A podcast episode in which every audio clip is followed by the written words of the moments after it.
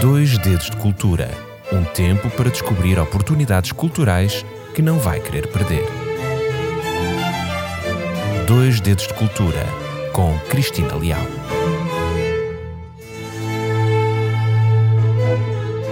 Nem sempre Cascais apresentou o aspecto da Riviera atual.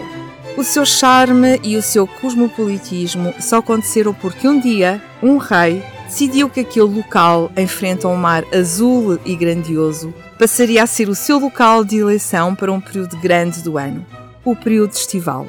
Esse rei foi Dom Luís I, filho de Dona Maria II e de Dom Fernando II, e hoje convido a vir comigo para conhecer um pouco da história de Cascais enquanto Vila Nobre e para nos ajudar neste percurso a minha sugestão é que visitemos a mais recente exposição, que se encontra patente ao público na Galeria de Exposições do Palácio da Cidadela, em Cascais. Intitulada Memórias da Praia da Corte, que revela exatamente essa relação da família real com Cascais e o decisivo e grande contributo de Dom Luís para fazer de Cascais a vila que é hoje.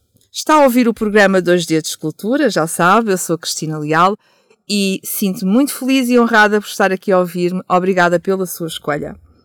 Então vamos recuar até o ano de 1870. E este ano marca de facto a mudança radical de Cascais. O encanto e a sedução que hoje caracterizam esta vila nasceram da decisão do rei Dom Luís I, como já disse, uma decisão de vir veranear para Cascais e também do esforço efetuado pela corte para o seguir nesta sua escolha, que foi um tanto ao quanto invulgar vir passar o verão nesta pequena vilória de pescadores, onde aparentemente não existia nada de especial. E Cascais dos Pescadores era nesta altura velho, feio, muito sujo, ainda não tinha recuperado da devastação provocada pelo terremoto de 1755 e naturalmente que as ruínas abundavam o que dava à povoação assim um ar de degradação que claramente contrastava com o entusiasmo do rei que se encantou com o seu mar, com a paisagem e também, naturalmente, com as suas gentes. Então o rei Dom Luís foi uma figura distinta no Portugal do seu tempo. Este rei herdou do seu pai, o rei Dom Fernando, o rei que mandou construir o Palácio da Pena, estava a dizer, ele herdou do seu pai uma sensibilidade artística e cultural própria dos Saxe-Coburgo-Gotha, que era um dos mais cultos líderes da Europa de então. Ele pintava, ele compunha, ele tocava música e dedicava atenção especial à leitura e à tradução das obras literárias. O rei, Dom Luís, vivia fascinado pelos mares e pela imensidão azul da Baía de Cascais. Dom Luís, quando nasceu, foi agraciado com o Duque do Porto e mais tarde ele passou a ser conhecido no seio familiar por Li Pipi. E revelou desde cedo uma paixão pelo mar. Para que saibam, ele passou a nadar apenas com a idade de 5 anos. E ele amava tanto o mar que pediu que queria morrer a olhar para o mar. E de facto ele faleceu em outubro de 1889 no Passo de Cascais, onde desfrutou do mar até ao fim da sua vida. O seu corpo foi transportado num, coche, num cortejo fúnebre que rumou até ao mosteiro dos Jerónimos numa noite que ficou conhecida por ser uma noite muito chuvosa em que os habitantes da vila não deixaram de lhe prestar a última homenagem pelo grande respeito que eles tinham para com a figura do rei, que decidiu transformar Cascais na vila da corte e num lugar muito especial. Dizia-se na corte que Cascais era a terra em que o povo era mais nobre e a nobreza era mais popular. Naturalmente era comum ver o rei, a rainha ou os príncipes reais a passearem descontraídamente pela vila numa grande proximidade, uma proximidade quase familiar com os cascalenses de então. Cascais desenvolveu-se assim muito a partir deste momento e tornou-se o cerne da vida política, económica e social de Portugal na época de verão. O Clube da Parada, o Teatro Gil Vicente ou o Casino da Praia eram locais onde todos queriam ir para serem vistos e também para ver o desfile de celebridades que os enchiam permanentemente. É de facto ao rei Dom Luís e à sua mulher, a rainha Dona Maria Pia, com quem ele casou no ano 1862, que se deve este grande desenvolvimento. Dona Maria Pia, que seguia atentamente todas as modas, ela banhava-se na Ericeira, em Passo de Arcos, e conta-se que a partir de 1867 passou a fazê-lo também em Cascais, um lugar que Luís, seu marido, o rei Dom Luís, um experimentado velejador, já conhecia. A 21 de setembro, o Diário de Notícias registava que Sua Majestade a Rainha Foi pela primeira vez à Vila de Cascais, era uh, cerca das 19 horas da tarde e causou ali um grande regozijo na sua rápida visita.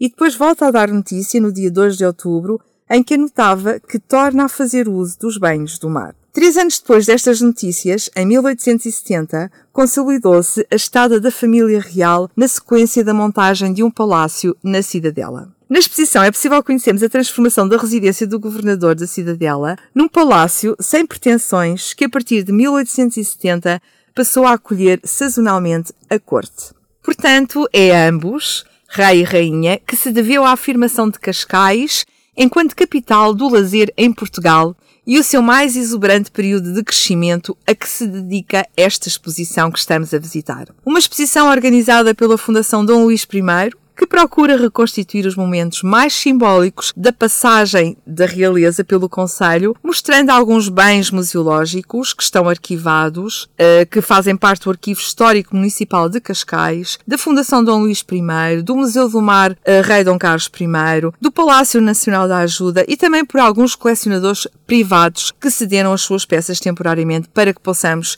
visualizar. Então assim é possível ver uma das máquinas fotográficas da Rainha Dona Maria, é possível ver réplicas de trajes de banho produzidas especialmente para esta exposição. Também está exposta a Taça Vasco da Gama de 1898, que é o troféu da primeira regata internacional disputada em Portugal. Também podemos visualizar a edição original da obra de Júlio Verme, 20 mil léguas submarinas, de 1866, que foi uma grande inspiração para Dom Luís ou também uh, visualizarmos a primeira edição em português de Hamlet de Shakespeare, uma tradução que foi feita pelo próprio rei em 1886 e que viria a tornar muito conhecido o dramaturgo inglês em Portugal. Estas são algumas das imensas peças expostas uh, que celebra esta estadia da família real em Cascais, como já disse, e que revela de facto grandes momentos de lazer. Já agora, pela exposição, ficamos a conhecer os hábitos de férias da família real, os reis frequentavam a Praia da Ribeira pela manhã, enquanto os príncipes se banhavam na Boca do Asno, que corresponde à atual Praia da Rainha, que era uma praia mais protegida. E o dia era depois ocupado com passeios em família até locais mais distantes, como seja o Estoril, ou o Pinhal da Guia, ou o Guincho, onde por vezes se organizavam piqueniques e atividades, eh, muitas atividades como a pesca, a vela, o remo, a caça, o tiro aos pombos ou a equitação. E eram tudo atividades que eram publicitadas pela nossa imprensa a fim de satisfazer um público sempre desejoso e ávido de notícias da família real. E foi devido a esta presença que a sede do Conselho experimentou um intenso ciclo de desenvolvimento e que foi visível eh, esse desenvolvimento eh, e foi materializado em algumas habitações que se iriam transformar na sua imagem de marca, como sejam as habitações dos Duques de Lolé, de Palmela, do Conde de Arnoso, do Marquês do Faial ou de Jorge O'Neill, mais tarde adquirida por Manuel de Castro Guimarães. Também nasceram na altura hotéis, uh, o Hotel Lisbonense, o Hotel Central e o Hotel do Globo, que foram os mais antigos representantes existentes em Cascais. E estes estabelecimentos apenas foram suplantados mais tarde, no final do século XIX, quando se fundaram no, no Monte do Estoril os moderníssimos Grand Hotel e o Grand Hotel de Itália. Também se desenvolveram clubes, o Clube da Praia, também conhecido por Casino da Praia, que parece remontar a 1872 e que cedo se transformou no rendezvous preferido dos banhistas. Ramalho Ortigão referia em 1888 o seguinte: Desde que o casino se abre, as salas fecham-se e a convivência faz-se nessa espécie de praça pública coberta por um teto e guarnecida de um certo número de cadeiras. E para ajudar no crescimento imobiliário na zona, surgiu a inauguração do ramal ferroviário entre Cascais e Pedroços em 1889 e depois estendido até Alcantramar e já em 1895 estendido até ao Cais do Cedré. O que acelerou este movimento, viabilizando assim projetos imobiliários de grande vulto por todo o litoral, nomeadamente no Monte Estoril e em São João do Estoril, que permitiram o nascimento da Riviera de Portugal.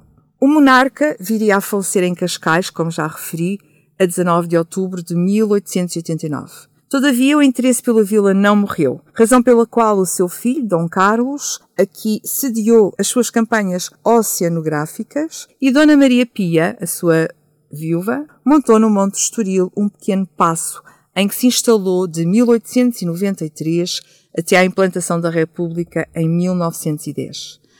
É uma exposição bem documentada, com curadoria de João Miguel Henriques, que pode ser visitada de terça a domingo, das 10 às 13 e das 14 às 18 horas, e poderá ser visitada até o dia 24 de fevereiro de 2024. E por hoje chegamos ao fim de mais um programa. Agradeço estar a ouvir-me até ao final. Despeço-me com carinho e amizade e até para a semana, se Deus quiser, as maiores bênçãos de Deus para si.